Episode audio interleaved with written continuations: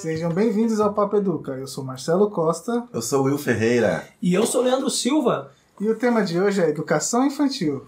Pois é, precisamos pensar também nas crianças e como dialogar com as crianças quando a gente fala sobre educação, né? Então, não dá pra gente fazer um podcast sobre educação sem trazer esse tema e agora é o melhor momento para isso, né, menina? Exatamente, a nossa convidada especial, Mônica Rodrigues, mãe, esposa, professora, moradora da comunidade. Modelo, modelo passarela, modelo fotográfica, modelo manequim. Não.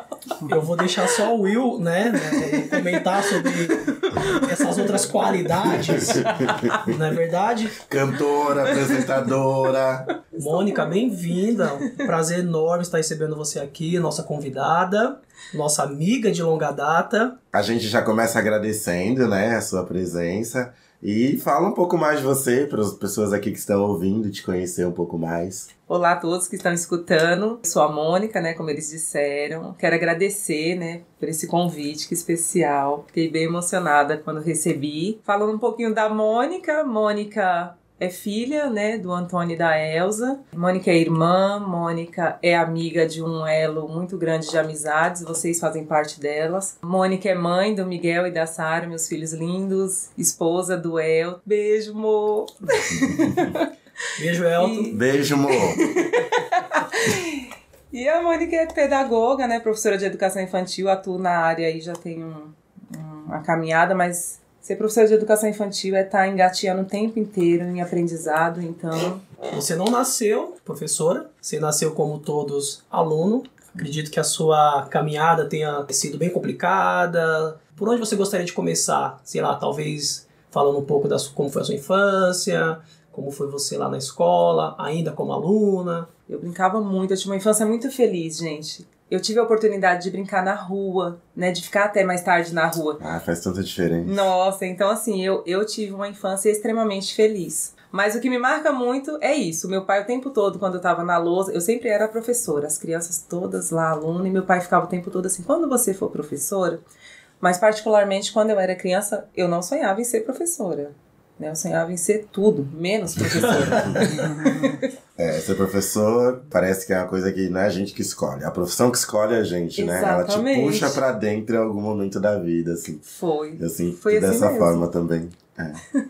Mas e aí, como que você era na escola? Como Bagunceira. Que... não sei porque eu não fiquei surpresa. Mas lá dentro, você se sentia confortável? Como que era para você a relação, né? Como que a escola dialogava com a Mônica enquanto uma criança, um adolescente ali sonhando, pensando a vida e tudo mais? Como que você sentia assim nessa fase? Eu lembro que eu iniciei na pré-escola, Will. Na época, a creche ela era assistencialista, né? Então minha mãe, ela não tinha direito à creche porque ela não trabalhava. Então uhum. eu ficava na escola particular. E aí eu lembro que com cinco anos eu já aprendi a ler e a escrever porque tinha esse padrão na época. Fui para a primeira série em 97. Olha só, eu tinha sete anos. Por mais que eu já sabia ler, eu já sabia escrever, a professora ela ainda tinha um ensino tradicional. Então assim, ela batia ainda. Não era admitido que eu errasse porque eu já sabia. Quem, né? As outras hum. pessoas a, a, levava a reguadinha lá, a reguada na mão porque não sabia. E eu, porque sabia e errava. Então, assim, os anos iniciais, eu vim lá da pré-escola, que foi maravilhoso. Eu tenho até hoje um carinho muito grande pelas Sim. professoras, marcaram. Aí eu fui para a primeira e primeira e segunda série com a mesma professora, só que na segunda série, ela acho que ela já foi mudando a metodologia. Os professores marcam tanto que, ó, eu consigo lembrar da pré-escola por, pelas professoras serem maravilhosas e consigo lembrar da primeira professora do ensino fundamental por ela ter sido tão ríspida, né? Então, assim, eu sempre gostei de estudar. Eu gostava muito de ler, né? E aí foi chegando na fase da adolescência, eu comecei a dar mais trabalho, né? Eu gostava de escrever, eu gostava de ler, eu gostava de estudar, mas eu dava trabalho. Eu bagunçava, eu uhum. não fui uma aluna 100% a partir daí. 12, 13 anos, aí Aí outras potências isso, vão surgindo, isso, né? Isso, e aí vem as curiosidades, quer descobrir, você vai percebendo que o mundo lá fora também é bacana, é gostoso, e aí. Mas nunca deixei de estudar. Eu lembro, eu tenho uma lembrança do professor Bispo, ele é muito conhecido. Dele me colocando na frente para eu fazer uma prova, porque eu era muito bagunceira. E aí ele viu que eu fiz a prova sozinha. E assim, ninguém acreditava, porque achavam que eu colava. Uhum. E aí é essas assim as lembranças que eu tenho. E até o ensino médio, depois eu tra- fiquei tranquila, até porque eu queria, né, prestar vestibular. Aí eu já comecei a sossegar, queria estudar, estudar, estudar, porque eu queria passar no vestibular. Veio a parte da maturidade, na verdade, né? Que isso faz parte do processo de todos, né? É, como criança você é bagunceiro, como jovem você é bagunceiro, como adolescente você ainda continua meio que bagunceiro, né? Claro. Eu e uma amiga minha, Maria Helena, a gente só ficava com isso. A gente quer prestar vestibular. A Maria Helena o tempo todo falava que ela queria fazer psicologia.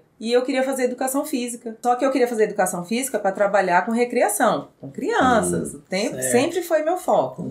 Então a gente estudava, estudava, os professores o tempo todo falando assim: vocês precisam estudar, que precisam ir pra faculdade, colocando essa ilusão, né? Depois vem a segunda etapa. Quando eh, eu terminei o ensino médio, eu ainda tinha né, 17 anos, eu ainda era menor idade. E aí eu não trabalhava e eu falei assim: opa, agora eu vou pra faculdade, agora é tudo lindo, maravilhoso. E fui falar com meus pais, né? Ai, gente, concluí agora. E aí?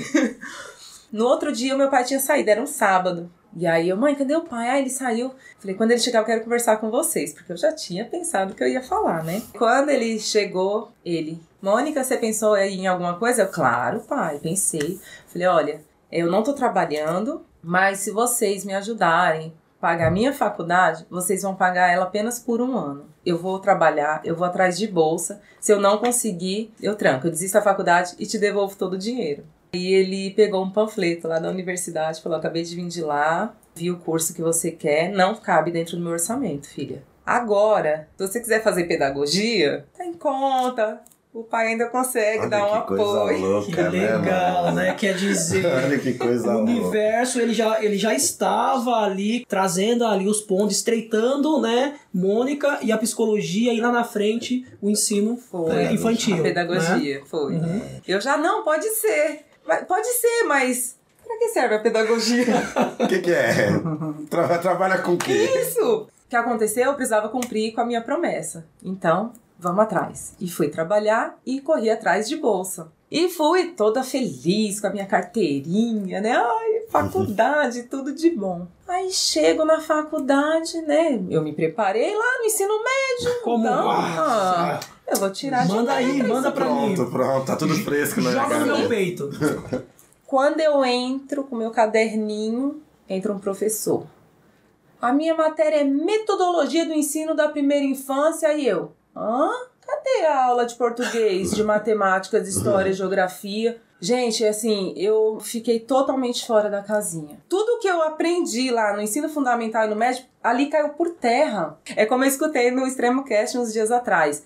O ensino básico é o básico do básico mesmo. O que ele nos ensina é preencher a ficha para prestar o vestibular. Exato. Fiquei lá, daí o professor, eu pensando que ele né, ia se apresentar, ia né, falar um pouco da matéria dele. Aí ele me desenha um apartamento, um carro e uma família. Começa a falar. Ó, se você quer comprar um apartamento, pode trancar a faculdade lá agora. Se você quer comprar um carro, vai, tranca a faculdade agora na secretaria e vai comprar seu carro. Se você tá pensando em constituir família, tranca agora a faculdade e vai lá pra você já ter seu filho. Porque assim, quem faz faculdade é muito Não difícil pra. Isso. Quem faz Em outras palavras, E por um bom tempo não vive. E, pra piorar, ele me fala assim: primeira aula do primeiro dia da faculdade. E outra coisa, a pedagogia não vai trazer dinheiro suficiente pra vocês conquistarem isso. Falei, o que, que eu tô fazendo aqui?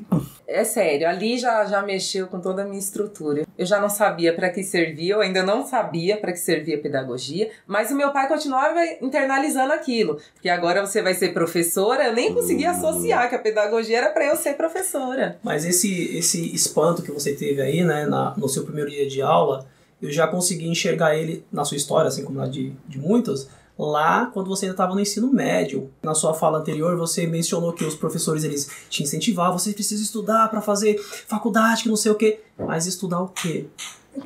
Como, né? Como? né? Quais são os meios, os canais, o que, que a escola proporciona além daquele básico que tem, tinha que ter esse preparo. Sem contar que você acha que assim, eu estudei, mas aí você chega na faculdade e você fala, mano, mas não é assim que eu estudei. Então, é realmente voltar, porque você reaprende, né? De novo você vai engatinhando como se você tivesse, sei lá, você falou, né? Das primeira, da primeira fase da, da educação, quando você tem ali o primeiro contato dentro da escola, que você vai entendendo que você tem que sentar, tem que escrever, tudo mais, a faculdade já te faz isso também. Só que a faculdade, ela já joga a responsa no teu colo de cara, né? Não tem nem cuidado.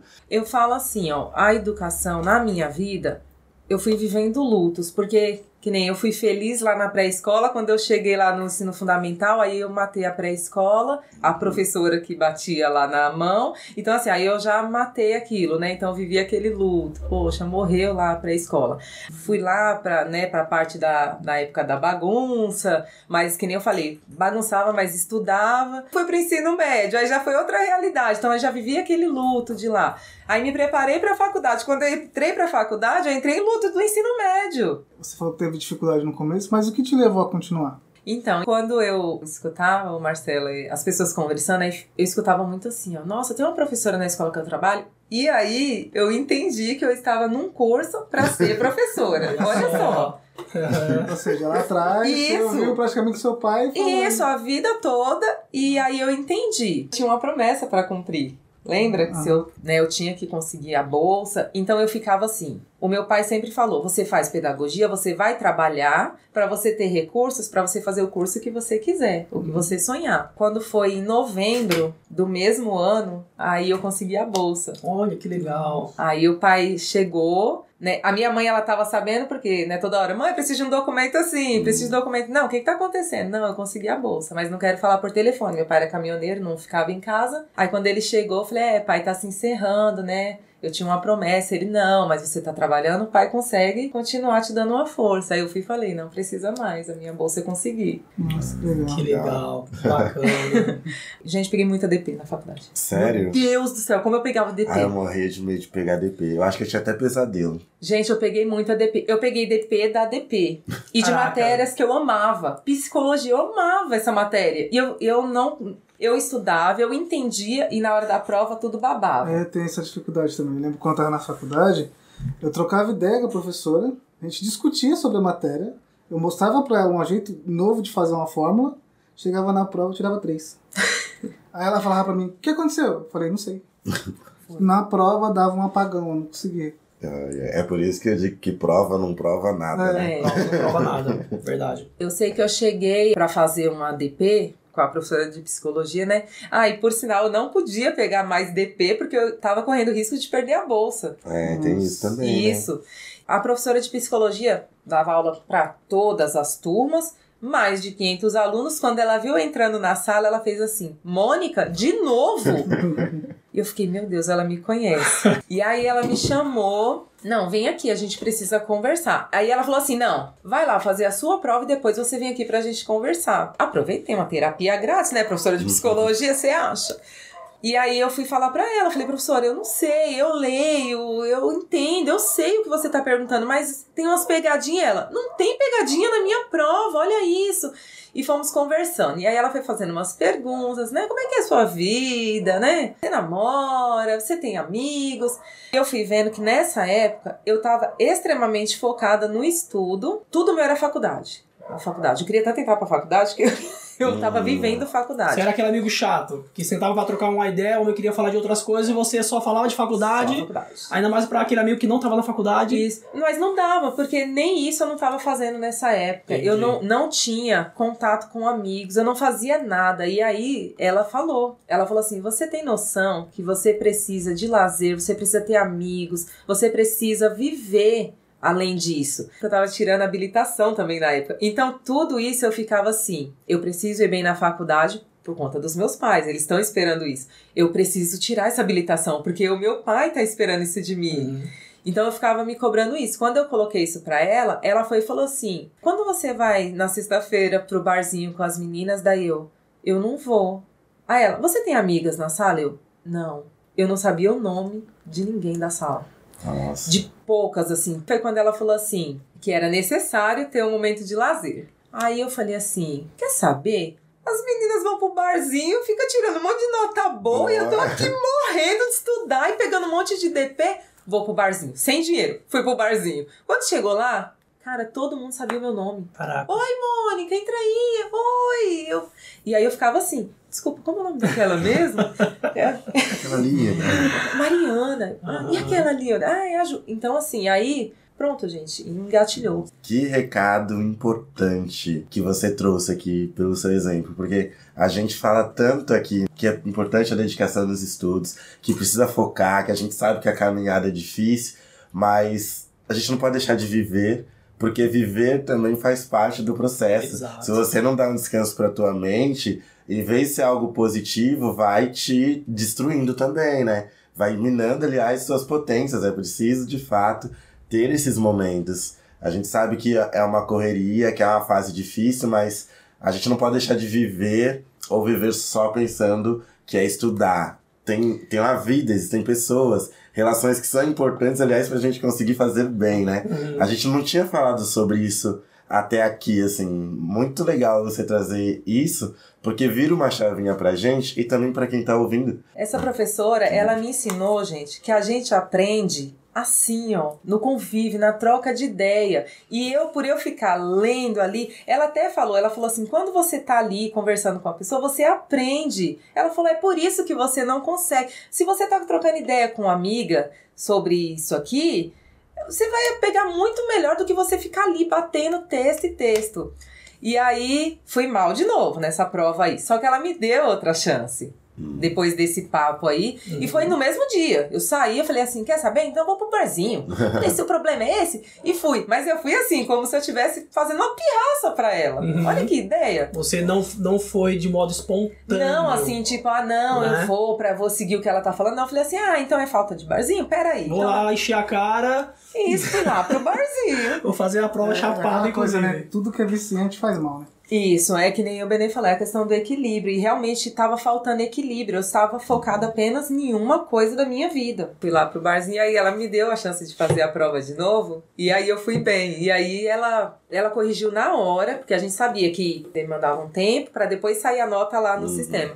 Corrigiu, eu lembro que eu tirei 9,5 na prova. Olha só, 9,5. O bar, tá vendo a potência Depois do de- bar? Depois de uma 51 pura, um rabo de galo, 9,5. Gente, eu não bebi. Eu só fui pro bar, eu nem tinha dinheiro e eu não bebo, né? Eu Ah. nunca fui de beber. Mas assim, eu fui.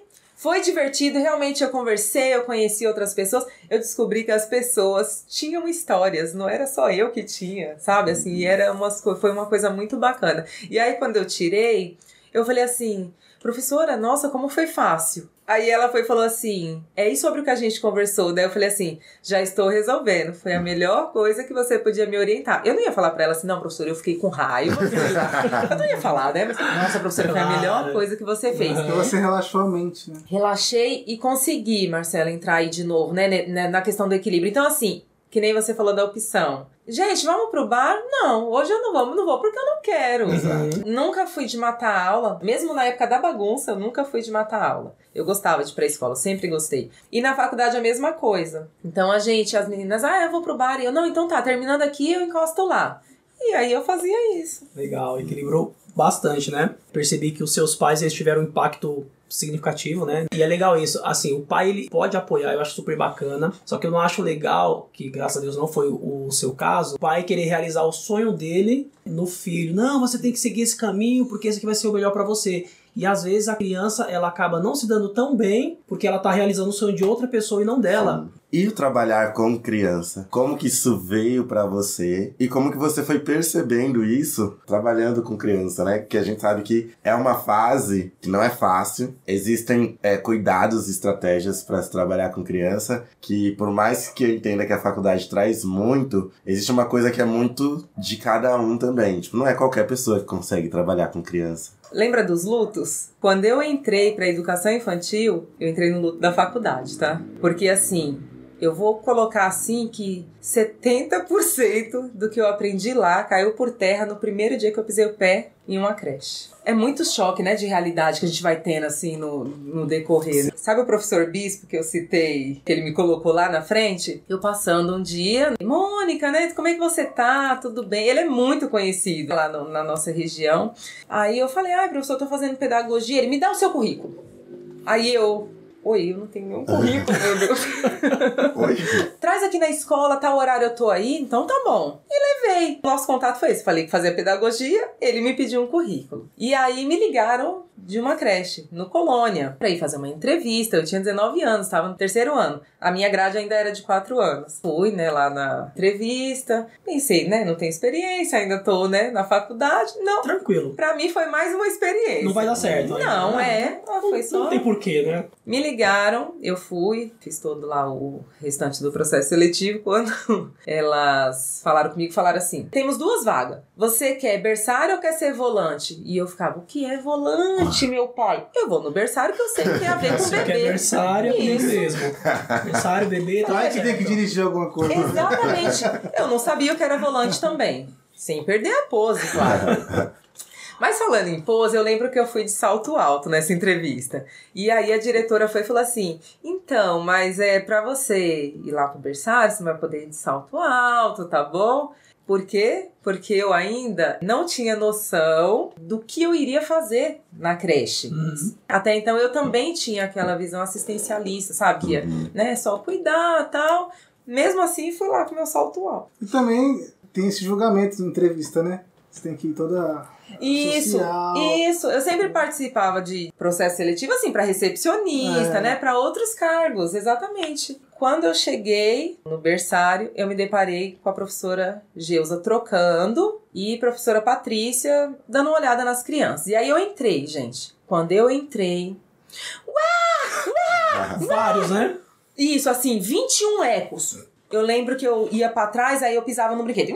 Fazia, Ai, desculpa. E eu, eu pedi desculpa, assim, pra nada, Pro pro, nada, pro brinquedo. Aí tinha um berço, tinha uma criança é, com os bracinhos e os olhinhos do Garfield, assim, sabe? Lá no, Me no pega. filme, isso. E eu tirei. Essa professora Geusa que não me deu nem bom dia, ela fez assim: Ó, não tira esse menino daí não que ele morde. Mas eu falei: ai, tadinho, né? Tirei. Gente, de fato, o menino mordia.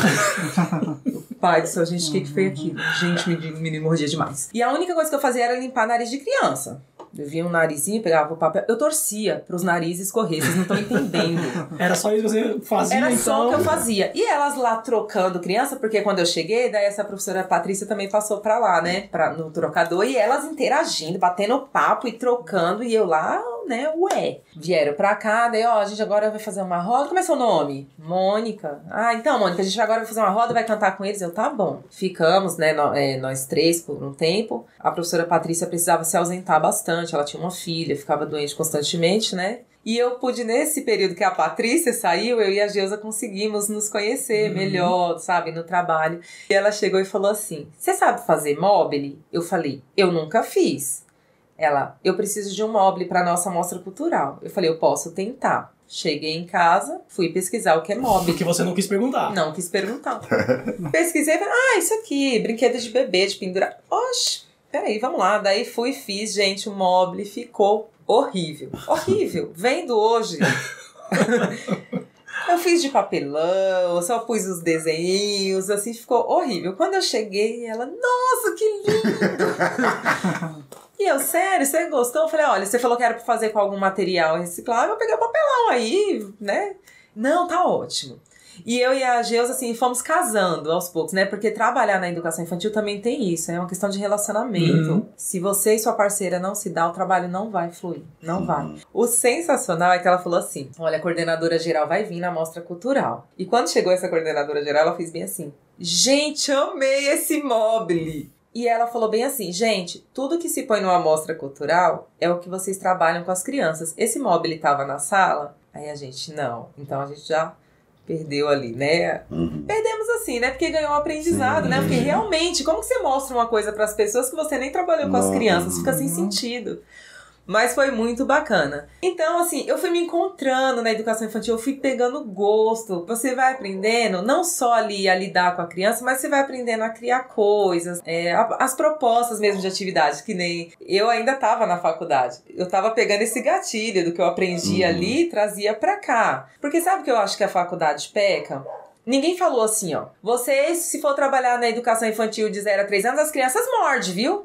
Eles não falaram uhum. isso. Então, não prepara para esse tipo de situação, não. né? Que é, que é o mão na massa. Não. Eles falam como? Gente, eu vou ler para vocês aqui a teoria da mordida. A criança de dois anos, ela morde porque ela é egocêntrica, então ela descobre que. Entendeu? E assim, eu, não, eu mesmo não conseguia pensar assim, poxa, né? Tem a ver, tem a ver, tem. Mas eles não prepararam. Eles nunca falaram assim, ó. Quem trabalhar em creche vai trocar fralda. A faculdade, ela não prepara mesmo a gente nesse lugar da prática da coisa. É Isso. É sempre na teoria. Você aprende tudo sobre a teoria para conseguir pensar sobre aquilo, mas professor, ninguém te prepara. E olha que todo mundo passa por isso. Quando você vai lá, mesmo encontrando outros professores, ninguém fala: caramba, mano, chegar aqui não é nada fácil. Vou dar uma força para essa pessoa que tá chegando. Isso é verdade, Will. É. Ninguém faz isso. Você entra, sobe a pessoa assim, ó, caderno e fala assim, ó. O Will, o Will é você, né? Você vai pra sala tal depois, a próxima aula é sua.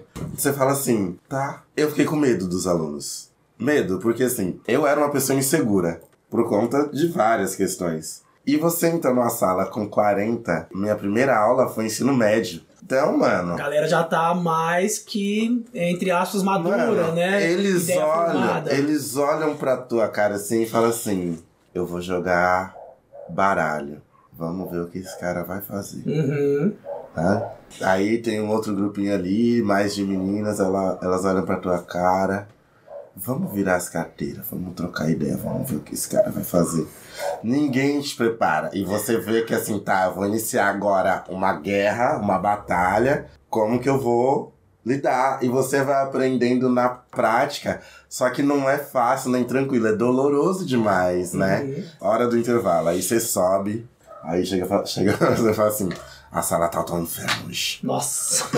A sala tá um inferno. E aí, o professor reclamando, o professor reclamando. E você quieto, que você não conhece ninguém, você não sabe trocar ideia. E aí depois fala assim, ó, você já entrou nessa sala aí? Ainda não. Se prepara. É.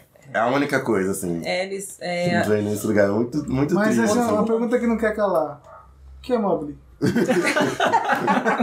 é aquele brinquedinho que põe no berço, ah, sabe? É, fica, fica cantando, alguns cantam, ah, alguns ficam girando isso, nem todos.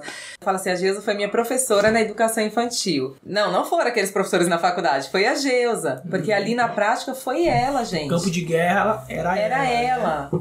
Eu tenho um enorme carinho por ela. Se vocês puderem, manda um beijo. Geisa, um beijo grande do podcast. Um grande beijo. É. E obrigado, né?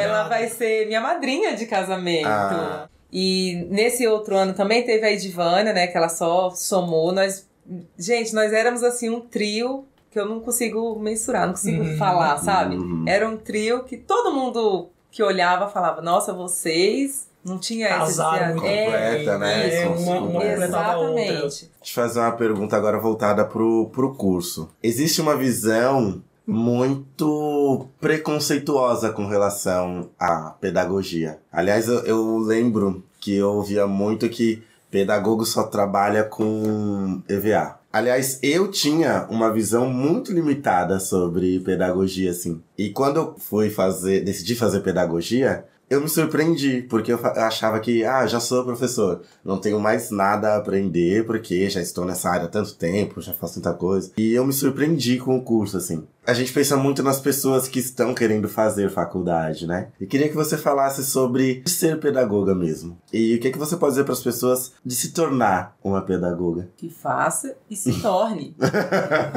faça e se torne. Eu já encontrei pessoas amigas que chegaram e falaram assim: Mônica, eu tô fazendo pedagogia, fiz um semestre, mas eu vou parar. Daí a primeira coisa que eu pergunto: por que você vai parar, né? Ai, ah, não sei, eu tava conversando com a minha cunhada, ela é pedagoga, ela falou que o salário é ruim, que a, é outra realidade. Aí eu vou e tento tranquilizar. Primeira coisa realmente a realidade lá da faculdade, você possa ser que se surpreenda. Então eu já trago essa realidade. Então, assim, quando você faz pedagogia, dificilmente você já vai conseguir prestar um concurso e trabalhar num, né, meio período. é, é muito difícil. Então, Uhum. acontece? Acontece. Não é impossível. Eu tive parceiras da faculdade que saíram da faculdade concursadas. Uhum. Não é impossível, mas é difícil. Mas assim, eu falei pra essa pessoa: você faz sim o curso, você conclui, tenta ir ir fazendo, né, uns estágios não só o, da faculdade que a faculdade exige, né, um remunerado pra você ir se inteirando. E quando você concluir, aí você vai partir pra creche conveniada, porque é a primeira oportunidade, é onde abre as portas pra gente. O salário é este atualmente, só que quando eu entrei, era um salário de 901 reais. E aí quando eu falo pra ela assim, ó, hoje é três vezes mais do que isso, eu fico feliz de falar isso. Evoluiu. Gente, eu não consigo falar assim que é- eu, o salário de uma professora em creche conveniada é pouco. Eu não consigo, porque toda vez que eu lembro que era 901 reais, teve a evolução. Não é uma questão de ser positivo ou nada disso. Não teve uma evolução. questão de estar feliz e reconhecer aquele momento, aquela fase, aqueles benefícios que você tem. Exatamente. E aí eu falo, né? Eu trabalho hoje numa unidade que o único benefício que nos oferece é a cesta básica e a alimentação no local. Mas eu já trabalhei em locais que era apenas a condução. Eu sempre falo, Will, quem quer fazer pedagogia, faça. É mágico. A educação infantil é mágica, é transformadora.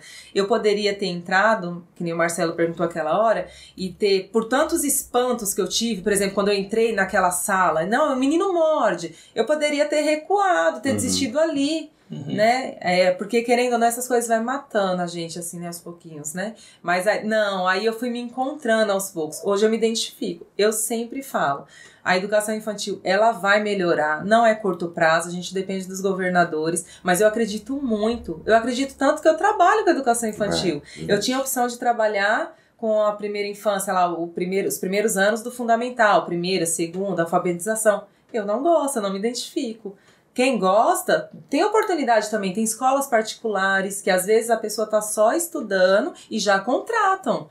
Sim. Então, assim, quem quer fazer pedagogia, faça, vale a pena. E as crianças fazem valer a pena. Claro, com certeza. Eu fiz pedagogia por conta das crianças. Eu já estava trabalhando com as crianças e falei, mano, eu preciso olhar para isso aqui. Eu preciso de mais, eu preciso ter mais elementos para entender essa relação.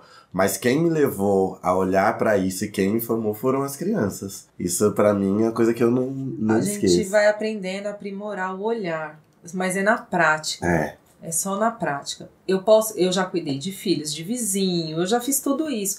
É uma, uma situação também que essa moça falou comigo uma vez, ela falou assim: "Você vai estudar para trocar a fralda?" Aí eu falei: "Isso". Aí você volta e fala assim: "Mas se eu não estudar nem fralda, eu não vou poder trocar, porque eu Perfeito. dependo desse diploma para eu poder estar lá". Perfeito. Isso foi importante. A creche, ela nasceu lá na Uhum. época dos escravos. Veio nessa questão assistencialista mesmo, porque era para resolver problemas familiares. As mulheres eram negras, escravas, mas e essas crianças pequenas que nasceram? Eles ainda não são escravos, eles são bebês. Então vai ter que pôr no lugar, né? Veio vindo sempre essa questão da higiene, do cuidado. Ali tinha que cuidar da integridade física da criança e higiene e alimentação. Pronto. Quando veio a Constituição, depois veio a LDB que derrubou isso, foi benéfico. Teve um lado bom. Por quê? Porque daí foi onde começou as, exi- as exigências. Então, assim, não, não é o magistério. Agora vai ter que fazer uma faculdade para trabalhar. Então, vai ter que ser uma Uhum. pessoa formada. Então, assim, teve os lá, os lá, o lado bom a questão da pedagogia mesmo dentro da creche. Então, assim, hoje a gente desenvolve atividades, né? A gente descobre que são coisas simples que ajudam a desenvolver a criança lá na frente. Exatamente. Só que a infância, ela, ela nem sempre ela foi um direito da criança, né? A Exatamente. infância, ela, ela se tornou direito da criança em 1985. Então, assim, não é algo que tá tão distante assim, né? Não, Porque se é a gente for recente. pensar, né, há quanto Isso. tempo o mundão já é mundo, né? é tão recente Isso é que novo. ainda está nesse processo. Por quê? Às vezes chegam pais e falam assim, tia, e aí eu vou trabalhando aos poucos com esse pai. Ele precisa entender que eu tô ali como professora. Às vezes na reunião de pais eu cito situações. Eu vivi, no primeiro sei que eu trabalhei, eu vivi isso. É, tinha uma menina, ela veio da Bahia. Ela tinha um sotaque, a coisa mais linda do planeta. Pensa um bebê chorando e ficar assim, tetinha, tetinha. E aí, pronto, batizei titia. Aí eu ficava, oi titia, oi titia. Só que a Agatha também tinha dentinhos e mordeu uma criança. E quando a criança chegou em casa, quem foi que mordeu ela? A titia. A titia. E aí eu sempre levo isso para os pais. Vamos trabalhar com nome, trabalha com meu nome, porque aí eles vão saber falar a Mônica, né? Ou a parceira, a Stephanie. E eu procuro trabalhar sempre assim. Ou se não, vamos colocar essa de professora, porque ele vai passar daqui para outras séries, vai passando e lá não é tia, vai ser professora. É, com meu filho mesmo, eu trato, eu trato a professora, assim, porque eu já recebi essa orientação, né? É. Já de início, então eu trato com ele, é a professora, não é tia. Eu vou até voltar, Will, no que você perguntou, assim, tudo isso que eu coloco, eu falo, é autovalorização da- das minhas lutas. Professora, né? Mas tudo isso precisa de orientação. O pai não É. sabe, eles sabem que a creche é o lugar lá para cuidar. Aí a gente vai lá e fala, olha, nós fazemos atividades, tem pais que ficam assim, atividade? Sim. Peraí, meu filho tem um ano e meio, né? A minha filha, ela chega pra mim e fala, papai, hoje eu fiz atividade. Ela mesma fala, ela fala, professora. Exatamente. Então, tipo assim, ela entrou na creche com seis meses. Hoje ela tá com quatro anos. E a gente viu a evolução dela. Saiu da fralda cedo, aprendeu muita coisa. E quando teve a paralisação, ela sentiu muito falta da creche. E as crianças sentem falta. Ela ficava perguntando por que não tava indo pra creche, que ela queria ver os amiguinhos dela. E depois que voltou, ela ficou melhor ainda, tipo, ela matou a saudade, entendeu? Então, tipo assim, se é bom pro professor, pra criança também é bom. Eu trago muita pedagogia por conta justamente desse olhar e parece que ela tá escondida ali, né? Por exemplo, eu, quando eu vou dar aula de história, sabem que eu sou um historiador, sabe que é a partir daí. Mas o trabalho de uma pedagoga, o trabalho da pedagogia, ele não tá ali na frente, né? Então, como você falou, se ah, é, a família leva a criança pra creche, ela deixa na creche e não passa na cabeça dela que, tipo, ai, existe um objetivo. Essas pessoas se formaram para construir algo que faz sentido nesse processo. Não. Eu só preciso deixar ela aqui, né? E eu sinto muito essa necessidade de tirar essa ideia de que a creche e esses outros espaços para as crianças são depósitos de crianças. Exato. Isso. Perfeito, Will. Will, olha só. Eu aprendi com a Andresa, que também foi uma outra parceira minha. Olha, Geusa, Andresa, Michele, Stephanie, Priscila, são nomes assim que não tem como eu não citar, porque elas são assim as pessoas com quem eu aprendi muito. Mas muito mesmo. E aí eu aprendi com a Andresa. Nós fizemos uma reunião de pais e aí né, ela colocou assim: por que vocês estão trazendo o filho pra creche? A maioria, gente, foi quase que unânime. Porque eu preciso trabalhar. Uhum.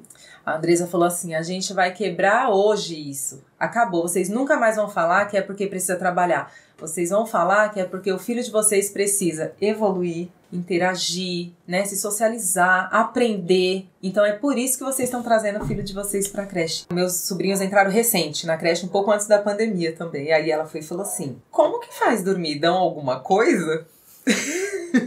Eu falei: "Não, Falei, às vezes a gente canta, às vezes a gente põe uma música no rádio, e às vezes a gente simplesmente fala pra eles deitar e eles dormem. Isso é mágico. é isso que eu tô Isso. falando. Isso é mágico. Então, assim, tem uma questão de sintonia, tem uma questão de individualidade, porque, assim, nem toda criança dorme com carinho. A minha filha mesmo, eu fui na reunião, a professora falou: a Sara não gosta de carinho pra dormir. Ela tem um paninho, ela pega o pano, ela chupa o dedo e ela deita e dorme. Tem criança que você precisa ir lá acariciar. A pandemia acabou nos assustando o retorno das aulas por conta disso. A gente é muito de toque, não tem como. A nossa Uhum. profissão exige, isso. Exige. Eu acho que vem dessa sintonia já, dessa energia com eles, essa rotina. A rotina nem se fala, isso é. é- nossa, É, isso é essencial. imprescindível. Que é o que a gente também não pensa, né? Que criança precisa de rotina. Exatamente. E Eles não é têm. simplesmente faz aí, vai aí. Não. Ou dá o celular. Isso. Não, é, criança precisa de rotina, é extremamente importante para desenvolver e também é importante justamente para que você consiga ir ali canalizando na criança aquilo que você também precisa de retorno dela. Eu tinha uma turma e eu colocava muito MPB pra eles escutarem na hora de dormir. Fiquei poucos dias com essa turma. Menina de 3 anos. Eu lembro que eu tava assim, já dobrando as cobertas pra eles acordarem e eu escutei ele assim. São Jorge, por favor, me empresta o dragão. Na- Do jeitinho dele, né? Me Uhum. empresta o dragão. E aí, quando eu virei assim, eu falei: Você tá vendo? Assim, todos os dias era aquela música. Já sabe que com aquela música é a hora, É hora de, de dormir. dormir. Aquele, os colchões arrumados está na hora de descansar. Sim. É, a, a rotina ajuda bastante a Os gente. pais, eles acabam destruindo um pouco essa rotina quando Sim. fica em casa, né? E aí é um retrabalho pro professor. Na verdade, eu sempre novo. brinco assim, é o que a professora constrói e um final de semana se O pai destrói. Porque, é, mas isso é, é um fato. Eu vou falar, eu, eu sou mãe de criança de creche e é difícil mesmo manter essa rotina em Uhum, casa. É quase sim. que impossível. Até porque você tem que lidar com todas as outras coisas da Exatamente. vida na- naquele Isso. momento. Por isso a importância do espaço, né? De não olhar como um depósito, mas entender o quanto aquilo é importante para a vida da criança. Porque ali é um espaço para isso, com pessoas que estão preparadas, se prepararam, dedicaram uma grande parte da sua vida, passaram por processos para estar ali e conseguir mesmo dialogar e construir com a criança através da necessidade da criança. Eu sempre digo isso. A gente, enquanto Isso. adultos, temos muito a aprender com as crianças e é justamente isso que a gente não se permite. Estar com a criança desse outro lugar, de entender os processos. Então, quantas famílias leem histórias para as crianças? Quantas famílias escutam música com as crianças? Então, assim, são coisas que, por exemplo, se as famílias chegassem e não entendessem, por exemplo, a creche nesse lugar, elas chegariam e e saberiam, por exemplo, que existe uma música para contar história que ela poderia levar para casa, Uhum. né? Agora você citou, Mônica, que é, o pai, a mãe, erroneamente, ele diz que eu deixo meu filho porque eu preciso trabalhar. Eles entendem isso no momento que eles estão indo trabalhar, beleza, tranquilo. Talvez eles não entendam isso quando acontece alguma coisa com o filho dele lá, sei lá, o coleguinha mordeu, e aí o pai chega lá descascando, ele esquece que o filho dele na creche já é um direito que ele tem, né, um direito que ele conseguiu, algo bacana. Então, assim, eu acredito que tenham muitas dificuldades. Essa aqui é só um- umazinha que eu coloquei. Quais são as, as dificuldades que você encontra no seu dia a dia com, com relação a tudo, assim, né? Olha, que nem eu falei assim, né? A creche ela tá ali para atender a, a criança. Você falou é um direito, é um direito mesmo. Só que eles estão ali para socializar. Então, Uhum. assim, a questão da mordida eu vou trazer de pai querer conversar com o pai da criança que mordeu. Então, Isso. assim, a gente não pode expor em momento nenhum. A gente tem que ficar implantando o tempo todo, internalizando no pai, na mãe. Olha, isso é que aconteceu é um fato. Seu filho foi mordido, mas ele também vai morder. Ele não mordeu ainda.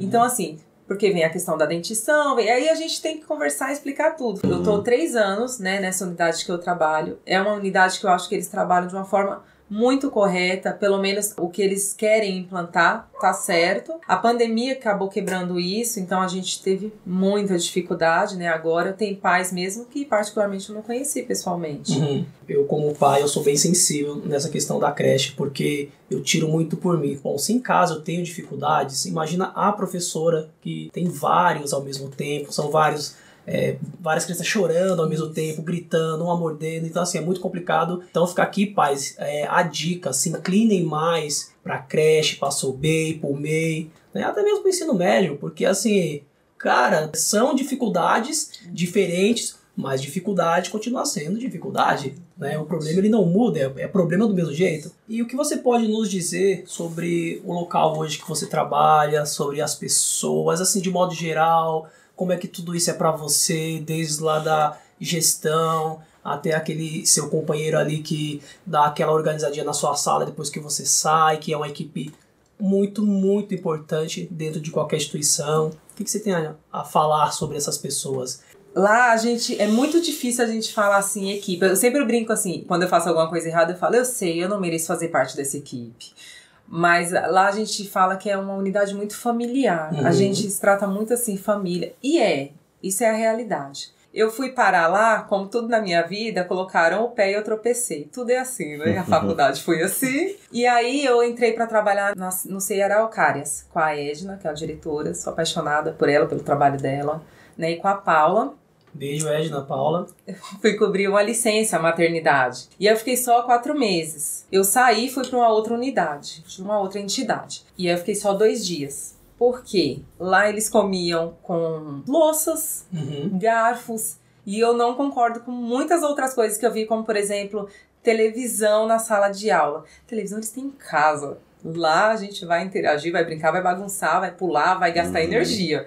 Nossa, não deu. Foi dois dias, pedi as contas. E tava em casa, a Edna falou: tá abrindo uma unidade. Falei, eu quero, quero participar do processo seletivo. Passei. E entrei. Com facilidade, né? Agora, na- naquele período foi mais fácil, né? Foi, foi. E aí foi muito bacana. Eu lembro que quando eu entrei, eu fiquei assim: eu não quero berçário. Chega de trabalhar aniversário, quero trabalhar com crianças maiores e sozinha, sem parceira. O primeiro nome que a coordenadora falou, berçário 1, Mônica, Andresa e Josefa. E o meu pai do céu. E nós estávamos juntas, assim, ó, uma do lado da outra. Foi incrível. Foi um ano muito bom. Teve trocas de parceira, a Josefa precisou sair. Veio a Núbia, né? A Núbia saiu e veio a Priscila. E nós três lacramos também. Foi um ano master. E bebês frequentes ali, ó, todos os dias. Fizemos muitas coisas legais. Então é por isso que eu falo, falo, a gente é muito família. A gestão é muito boa. A Regiane, ela é a diretora, ela sempre abraça. Não é no- nem no sentido físico que eu falo. Já aconteceu de eu querer largar o barco lá, chegar nela e ela conseguir detectar qual era o problema antes de eu saber por que, que eu Uhum. queria largar o barco. Dias, inclusive, eu falei pra ela que eu fico assim admirada porque ela já passou por inúmeras situações ali, porque ela está na, na linha de frente. Uhum. Então, acontece agressão física, agressão verbal, né? Reclamação o tempo todo. Os chefes que ainda cobram, né? A gente sabe que é necessário. Claro. E aí eu fiquei pensando assim, quando eu quero largar o barco, ela vem e segura, né, assim, nos- nas mãos e calma, né? Vamos ver o que tá acontecendo, se for necessário você larga, se não eu tô aqui. E ela, eu fico me perguntando, né? E a, É, a- né? é, a Quem abraça? Isso, quem cuida dela? Eu fiquei me perguntando isso. Ela que eu digo assim, as diretoras, né? Uhum. A coordenadora, mesma coisa, eu não tenho o que falar aqui. Eu até conversei com um amigo uns dias atrás que ele falou: o, o nosso inimigo é, não é a equipe gestora, né? A equipe gestora, eles são nossos aliados. O inimigo é outro, né? O É o é outro. sistema aí. É. O sistema que fica implantando aí.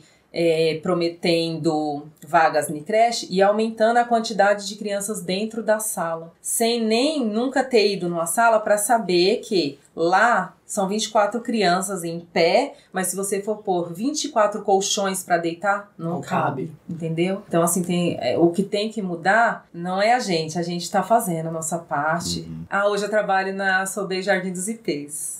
Beijo, sou, be sou beijo, Jardim dos IPs. De fato, precisamos estar atentos aí a tudo que vem acontecendo, até porque todo dia as pessoas estão lá, ou seja, a coisa tá funcionando, né? Mas uma coisa que eu acho que fica aqui marcada nesse podcast é as pessoas que estão atuando, trabalhando, elas precisam também ser cuidadas. Exato. Que é o que eu acho que é o que falta, principalmente quando a gente fala das pessoas que estão na educação. É, é- essa é a realidade. A professora tá o tempo todo inovando. Eu acho que não tem como não ser criativo. Hoje em dia você vê professoras dentro da sala, gente, é, às vezes tá costurando, as crianças estão lá tocando terror, a professora tá lá costurando, fazendo um crochê. Não, um tapete pra sala. É pra sala, mas não é o momento. Mas por quê? A professora já tá saturada. Quando se foca nessa questão que eu falei, salarial, que não tem um benefício. Então tem professoras que ficam tão assim nisso, nossa, a gente não é legalizada, esse tipo de situação que elas aposentam antes mesmo de chegar o, o tempo. Uhum. né? Depois de tudo isso, Acho que não tem que nem o que perguntar né? mais. Acho que foi muito bem explicado, muito bem Sim. detalhado. Vamos então para as nossas indicações. Bora lá. Eu vou indicar um livro que é de uma pessoa que eu, nossa, eu sou muito apaixonada pelo trabalho dele. Ele é psicanalista, mas assim, ele tem um olhar incrível para educação infantil, que é do Jairo de Paula. Ele nem sabe que eu sou apaixonada por ele. Sabe agora? você Manda um beijo, aproveita, manda um beijo pra ele. Jairo de Paula. O livro é Dialogando com a Educação Infantil. Eu já tinha lido, esses dias eu dei uma revisada só para ter certeza, né? Tá aí, né, para as professoras, né? O Jairo de Paula é palestrante, eu sou extremamente encantada com as palestras dele, com a forma como ele aborda. Quero indicar também um filme que é Como Estrelas na Terra. Ai, Não, aí eu, eu já passei esse filme há pouco tempo pra, pra minha turma. Esse filme eu choro toda vez que assisto. Então, é, então pronto, assim, ele é muito emocionante, né? Eu tinha vindo com uma ideia de um filme, depois eu pensei, não, é isso, porque eu acho que, que esse filme a gente também consegue trabalhar com as crianças. Nossa, esse Vale filme, é- eu acho ele essencial. Eu acho que todo mundo deveria assistir esse filme, porque ele é necessário. Ele é necessário. Ele é necessário, exatamente. Muito bom, muito bom. É, ali sim, ali o professor fez a diferença. É. Como foi importante. Legal. Eu vou indicar um filme, eu vou indicar Um Tira no Jardim de Infância. É muito legal esse filme, como tá falando de educação infantil. E lá mostra a dificuldade, né, de uma pessoa que não fazia parte, depois começou a fazer parte, né, viu de um jeito e acabou se tornando de outro. Vocês vão gostar. Bacana. Chegando de um outro, De outro ângulo. de assim. outra visão aí, né? Sim. Eu vou indicar um livro também, também pensando olhar para a educação, assim, vou na mesma linha da Mônica. Vou indicar um livro chamado Do Silêncio do Lar ao Silêncio Escolar, da Eliane Cavaleiro, que é justamente falando sobre como a gente não dialoga e o quanto a gente não escuta as crianças. Então, quanto nos processos, e a Mônica trouxe muito isso, eu acho que a minha visão também essencial de trabalho com educação, que é quando a gente silencia, a gente está minando as potências de uma criança. A gente está permitindo, aliás, que ela é, viva, passe por situações de violência e se você permite isso, ela vai entender que aquela violência ela é natural da vivência, assim. Exato. E a gente faz isso com as crianças, né? E se você pode ser um profissional da educação que salva, como você pode ser um profissional da educação que mata. E isso parte de casa para escola. E se ninguém escuta essa criança, a gente vai condenar essa criança pro resto da vida. Eu acho que é um livro também aí de quem tá estudando, quem tá nesse lugar ou que quer, eu acho que não é só para quem quer trabalhar como educador, como educadora, professor e tudo mais, mas para todo mundo, e todo mundo dialoga, todo mundo tá em contato com crianças, sendo filhos ou não, mas todo mundo tem contato com as crianças, então olhar para isso é essencial. Então essa é a Exato. minha indicação de hoje. Para que a gente pare, como mencionado pela Mônica, parar de colecionar tantos lutos, né? Isso. Chega de lutos É, na vida, não. né? É sobre isso. Muito legal. Bom, eu vou ser mais curtinho. A minha indicação vai ser um podcast também. Um podcast que eu acabei ouvindo essa semana. Gostei muito, inclusive trouxe algumas informações novas, que é os pedagógicos. Tá lá no YouTube. Legal. Então fica a dica aí. Os pedagógicos. Muito bom. Eu acho que é isso então. Vamos aqui mais uma vez agradecer gigantescamente a presença da Mônica. Que energia! Eu agora eu vou falar do Will, professor, educador. Que hoje tive uma aula aqui com você. Vai somar pra mim não só aqui enquanto podcast, mas soma pra mim na minha atuação, sabe? Muito bom e gratidão. Nós saímos daqui depois desse podcast transformados. Você transformou a gente mais um pouco depois desse nosso encontro aqui. E, como o Benecim fala, portas abertas. E pra você eu vou dizer portas arreganhadas. Chega aqui com os Caradas. dois pés. Pé no Porque- peito. Pedagogicamente falando. Porque esse espaço é seu. A gente só tem a agradecer. Mônica, te agradeço também. Ela deixou pra chorar no final, aonde a gente não vai capturar muito o áudio dela, mas eu vou pedir pro diretor colocar essas lágrimas antes do final, porque isso faz parte da pessoa que a gente agora tá vendo uma Mônica, uma profissional, uma mãe, uma moradora da periferia que venceu esse bordão que está sendo usado hoje em dia que a periferia venceu. Isso é real, isso existe, né? Sim. E a Mônica, mais uma de várias outras pessoas que venceu, que lutou, batalhou e hoje faz a diferença na vida de criança e na vida de adultos. Exato. Porque se um adulto ele for humilde o suficiente, se inclinar para o outro, olhar, admirar e poder aprender um pouquinho com aquele, com aquele outro adulto, isso é demais. Eu acho que é sobre isso É sobre né? isso. A vida é sobre isso. Então, Mônica, te agradeço muito, porque você também faz parte do nosso grupo de amigos, né? Todos os amigos venceram, não é isso? E foi um prazer, assim como mencionou, acabamos de aprender um pouco mais. Você acabou de nos proporcionar aqui informações, receitinhas, né? Mágica em como cuidar da criança, entender a criança, como é que esse processo funciona. Então, de verdade, Estou muito agradecido e muito feliz por ter tido você aqui nesse nosso quadro do Papo Educa. Eu que agradeço, nossa, tô muito feliz. tô chorando, mas tô feliz. Eu tenho muito que agradecer. É, O convite de participar no podcast, ele já surtiu um efeito diferente, né? Eu já passei por várias funções dentro de uma creche. Eu já fui volante depois que eu descobri o que era. Então, eu já fui professora de bebezinhos de mês, já fui professora de crianças de 3 anos, né?